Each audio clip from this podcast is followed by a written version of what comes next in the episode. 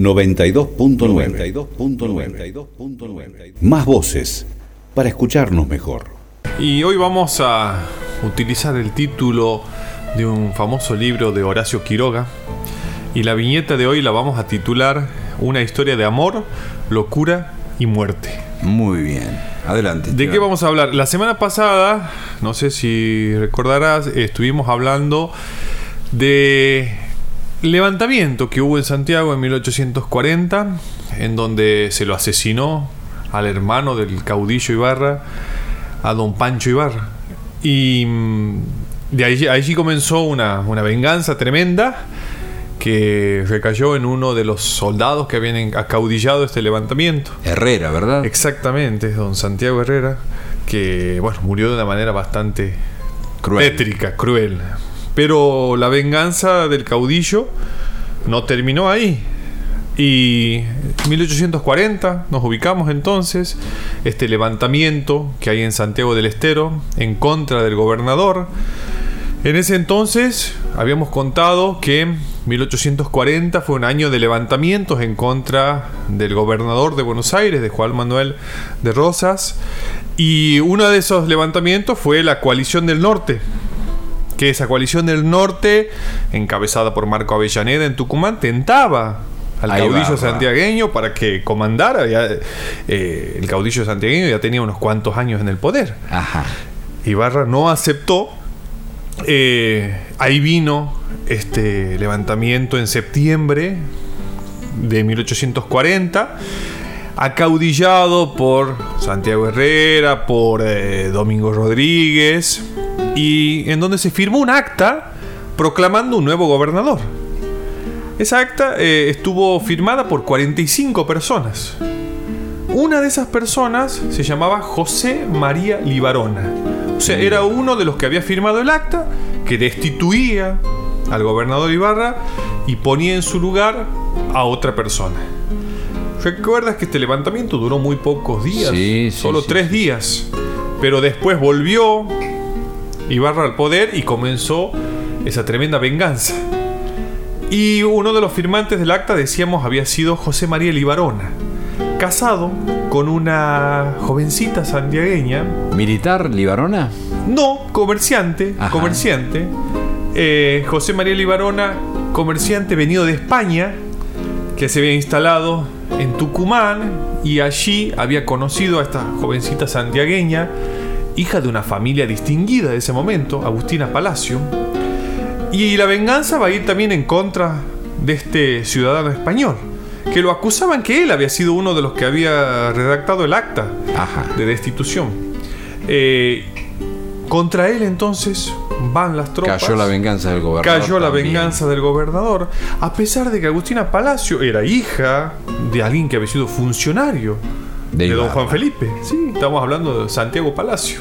Ya había muerto en 1835. Pero Agustina, ¿qué oficiaba en todo este tema? ¿De esposa de nomás? esposa. Y bueno, estamos hablando de una época en donde la mujer eh, estaba supeditada a su labor a- al hogar. Ajá. Simplemente, bueno, era esposa de. Pero no este era, la- no era conspiradora, no era del grupo de conspiradores. No, ella seguramente estaba ajena a eso, pero su marido y parte de su familia hab- había apoyado Sí. este levantamiento.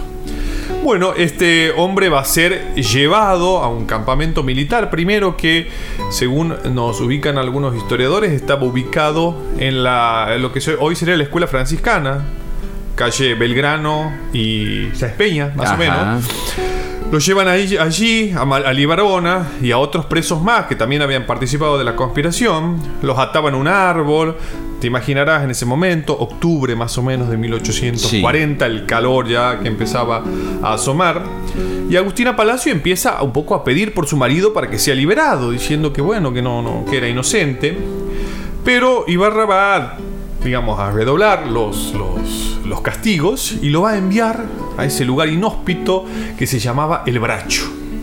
Lo Para- confina. Lo confina al Bracho. A él y a otro que había participado también de este levantamiento, que era Pedro Únzaga.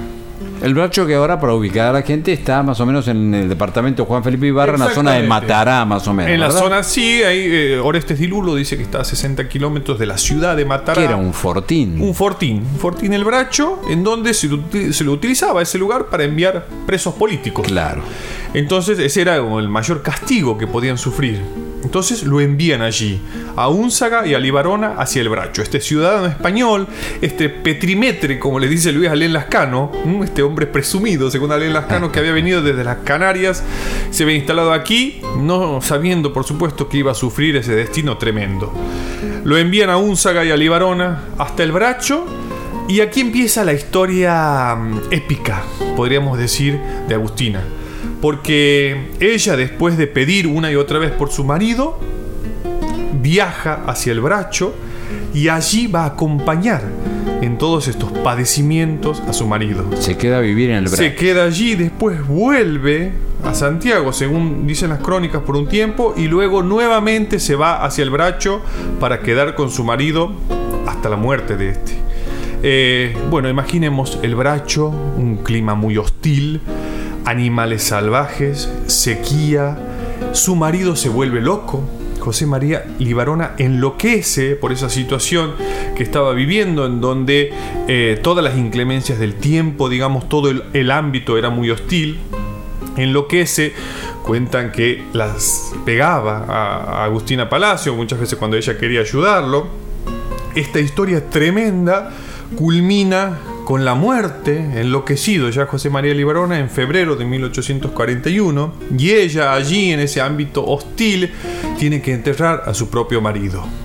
Esta es la historia épica, ¿no es cierto?, de, eh, de esta mujer abnegada que habría acompañado a su marido en este confinamiento, a pesar de tener dos hijas, dos hijas pequeñas, había ido a este lugar inhóspito en el Bracho a acompañar a su marido y a Pedro Unzaga. Ahora me interesa también que hacer alguna referencia a cómo nace esta leyenda, o sea, cómo, cómo se conoce esta historia. Porque es una historia que en esa época, por supuesto, se comentaba, digamos, entre los santiagueños, un- una, una aldea, una, una ciudad de muy pocos Por supuesto, habitantes. claro. Una mujercita, una mujer, digamos, de, de- de familia distinguida, una jovencita de familia distinguida Que que, deja había ido, todo. que deja todo, digamos, todas las comodidades de su familia para ir con su, con su marido. Ahora, como primero circulaba, por supuesto, por los relatos orales, pero eh, va a venir un viajero, Martín de Mussy, un viajero francés, que va a estar acompañado de otro viajero, Benjamin Poussel. No sé si se pronuncia así exactamente, pero se lo escribe así el nombre, Benjamin Poussel, un escritor marsellés, que viene acompañando a Martín de Mussy y cuando eh, están haciendo una especie de eh, viaje por la Argentina para hacer una descripción geográfica de- del país, escuchan en Tucumán esta historia.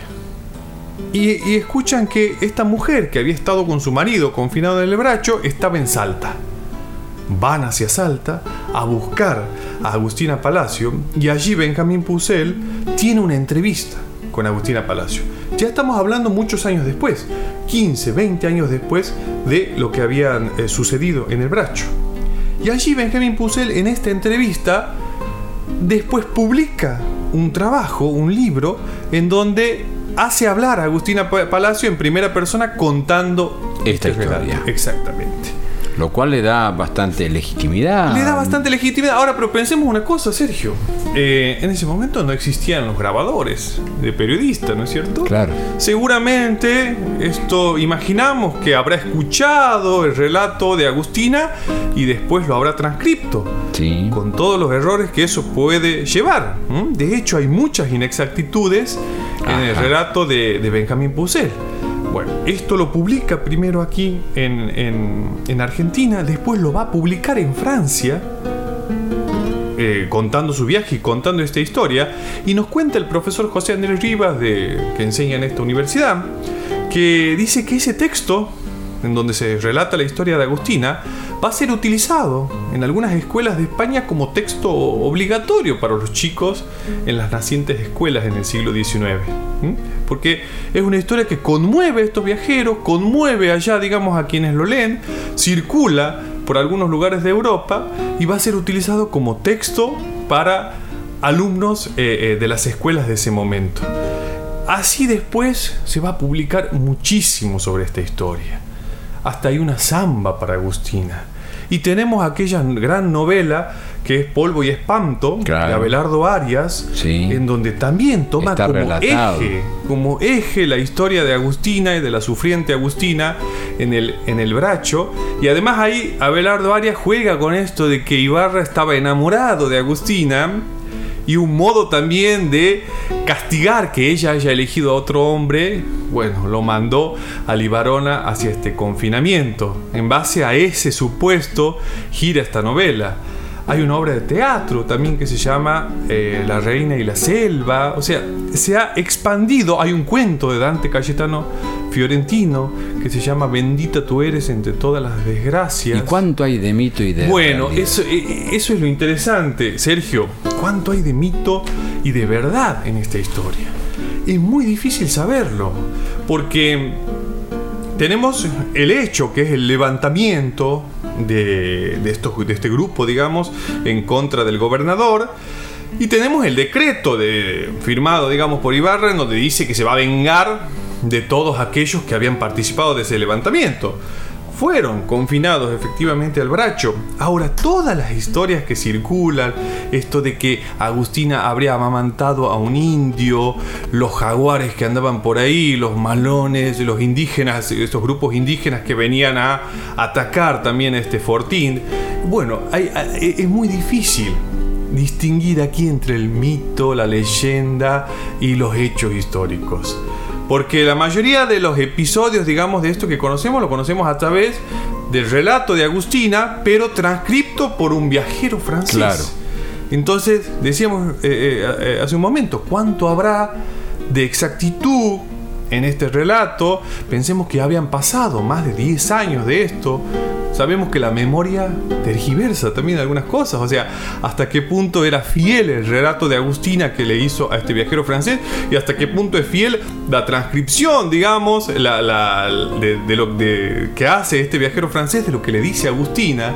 Por lo tanto, es una historia eh, quizás la historia legendaria más conocida dentro eh, en el pasado muy santiagueño, probable, ¿sí? es muy probable. Eh, pero cuánto sabemos, cuánto hay de mito y de verdad en esta ¿Y qué historia? fue de la vida de Agustina? Bueno, Agustina Palacio después efectivamente volvió a su, a su, a su familia, digamos. Tenía dos hijas, siguió con su vida y nos cuentan después que se fue a Tucumán, se fue hacia Salta, en donde la va a encontrar este, este viajero francés y allí se van a entrevistar. Y bueno, la familia Palacio siguió siendo una familia muy, muy destacada. Tenemos algunas imágenes así de, de- Agustina Palacio. Y este libro que publica este francés contando la historia está acompañado también de algunas ilustraciones.